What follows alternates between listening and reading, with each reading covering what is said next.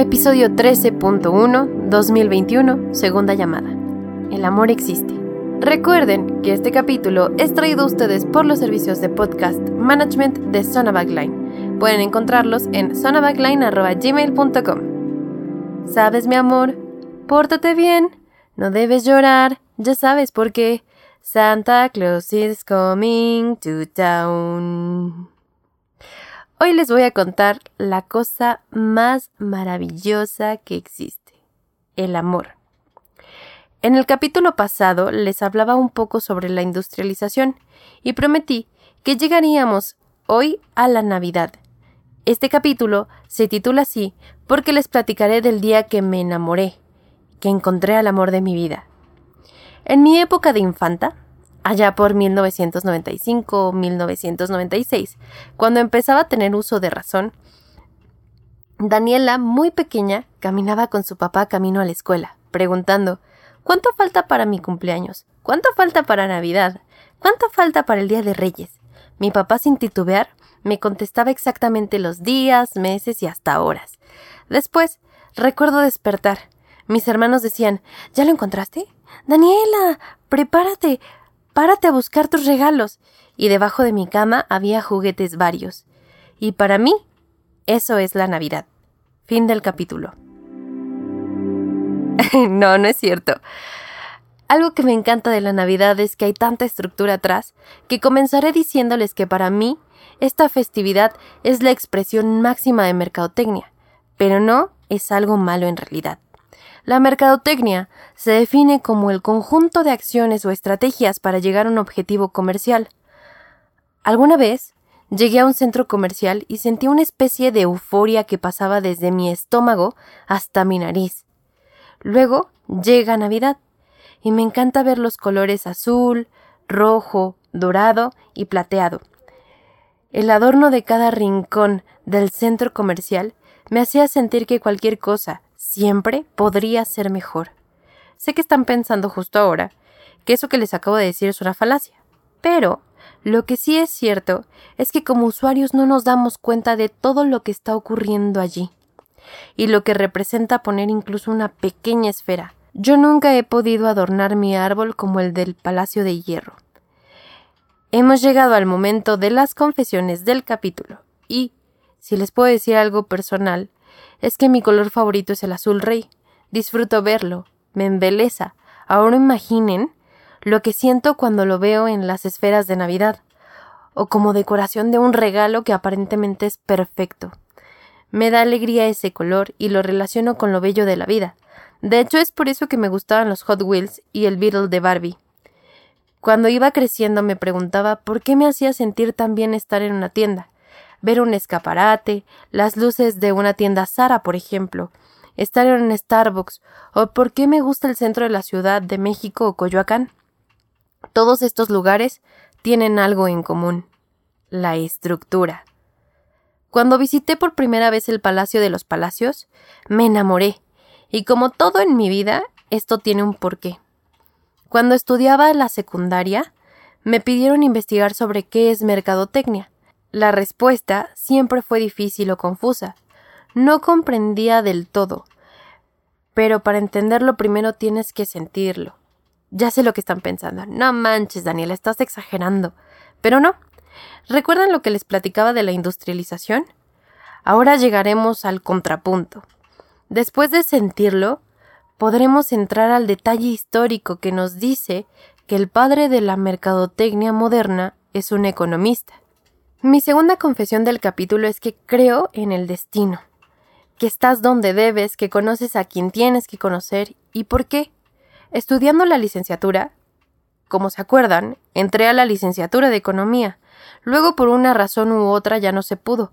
Pero cuando me inscribí a Mercadotecnia, leí el plan académico y me inscribí. Yo no comprendía con exactitud qué tenía que ver una cosa con la otra. Pasado el tiempo, entendí como les decía en el capítulo pasado, que ya no, ya no competimos por precios, sino por sensaciones, por momentos y experiencias. Esto es lo que conjugan la economía y la mercadotecnia. La economía tiene tantas multidisciplinas. Una de ellas, y la que me parece más interesante, es la sociología. Esta última se encarga de observar la psicología social, y por otro lado, la economía nos, nos, permite bajar datos duros. Pero, ¿qué tiene que ver todo esto con el Palacio de Hierro y que me enamoré de él? Ustedes vayan un día, observantes, no como mortales. El Palacio de Hierro es uno de esos lugares en los que cualquier lugar en el que te pares podrá ser perfecto para tomar una fotografía hermosa. Yo tengo una, de hecho, de la Navidad pasada. Investigando para este capítulo y traerles datos más relevantes sobre el Palacio de Hierro, quiero decirles que de entrada, todas o por lo menos la mayoría de tiendas están diseñadas para que te gusten, para que las ames, para hacerte sentir cómodo y, ¿por qué no?, para darte alegría momentánea. Eso se logra a través de merchandising. De acuerdo con los expertos, es una técnica que se utiliza para acomodar el punto de venta de acuerdo con el público objetivo. Uno de mis sueños fue ser escaparatista, pero me da la impresión de que le voy a perder el amor y la observación a cada uno de esos espacios. En alguna ocasión tuve oportunidad de platicar sobre merchandising con una arquitecto, y como siempre me pareció un tema fabuloso. ¿Sabían ustedes que existen reglas de construcción específicas para un departamento o casa, dependiendo del número de habitantes en el que esté pensado? Dependiendo de este número, se configurará la estructura. Las escaleras deberán tener un tamaño mínimo, la cocina, el baño, llévele, llévele. Y todo esto, ¿por qué creen? Porque están diseñadas por y para los usuarios. Esto quiere decir que si la casa de Polly Pocket existiera, seguramente sería para un solo habitante. Y ustedes me dirán, bueno, Daniela, ya, pero ¿qué tiene que ver el Palacio de Hierro, el Palacio de los Palacios, con esto? Forbes lanzó una nota al respecto, la cual les leeré a continuación. La inspiración de la tienda se origina a partir de los barrios más emblemáticos de la capital.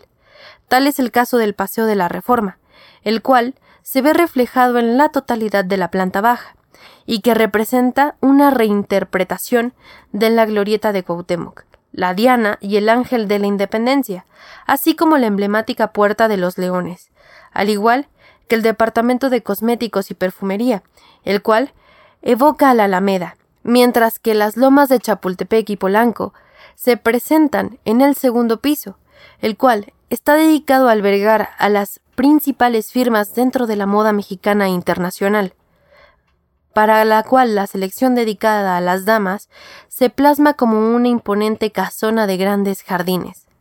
Para el área infantil se retoma la feria de Chapultepec, en el caso del apartado masculino, el de tecnología y el sitio donde se pueden encontrar manjares gourmet se tomaron como referencia las colonias Roma Condesa y su estilo vanguardista, que refiere a lo europeo. Por su parte, el Pedregal de San Ángel se reinventa a través del tercer piso, que está dedicado al hogar y a los muebles. Hmm, ¿Ustedes sabían todo eso? Es por eso y esa sensación que me causa la Navidad, que estudié mercadotecnia y que me gusta el color azul. Siento que van muy relacionados directa o indirectamente. Así fue como me enamoré de la carrera, porque te exige observar, no solamente los números, sino a la gente, el uso costumbre le llaman. Y qué belleza es ver a la gente disfrutando de tu trabajo. Es como arte. Y antes de que me digan cualquier cosa, hay gente que define marketing como un arte. Y aunque la Navidad tenga intenciones lucrativas, no le veo nada de malo.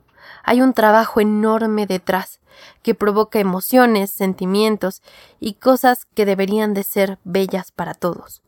Sé que en esta época del año mucha gente la padece, pero pienso que no hay nada más bonito que asomarte y ver las luces. Por supuesto que me duele cuando se van, pero disfruto tanto cuando llegan, Precisamente el que sean tan efímeras les da un toque especial. De ser todo el año posiblemente a todos nos cansaría. Cuando pienso en dedicarme a trabajar en merchandising, lo dudo más de una vez, porque siento que me hartaría muy rápido de los escaparates. Pero observar a la distancia es bello, y pensar en la estructura que hay detrás, aún más. Imaginen a qué grado llega la estructura que, Como yo lo veo, hasta un ingeniero de audio lo podría aplicar. Cuando las bocinas tienen que estar colocadas en un escenario de un concierto, éstas se acomodan de cierto ángulo o en cierto ángulo para poder distribuirlo y llenar el área de sonido para dirigirlo hacia el público e incluso para que el sonido no choque entre sí, como lo es el caso del Vive Latino. Espero que este capítulo les haya gustado tanto como me gustó hacerlo y contarles cómo pasé de ser una niña a la que le encanta la Navidad a un adulto joven que le encanta la Navidad y la estructura, por supuesto. Ahora que ya lo saben, recuerden que muchas veces nos olvidamos que un negocio siempre debe de llevar un porqué. Tanto en finanzas como en mercadotecnia, se busca conseguir información o datos para reducir los riesgos, que nos permitan tener acciones puntuales que nos hagan llegar a nuestros objetivos. Muchas gracias por acompañarme en este plot twist. Les dejo la foto de la Navidad en Instagram. Pasen felices fiestas y guárdense para que podamos ir a ver de nuevo el Palacio de los Palacios. Nos vemos en su siguiente plot twist.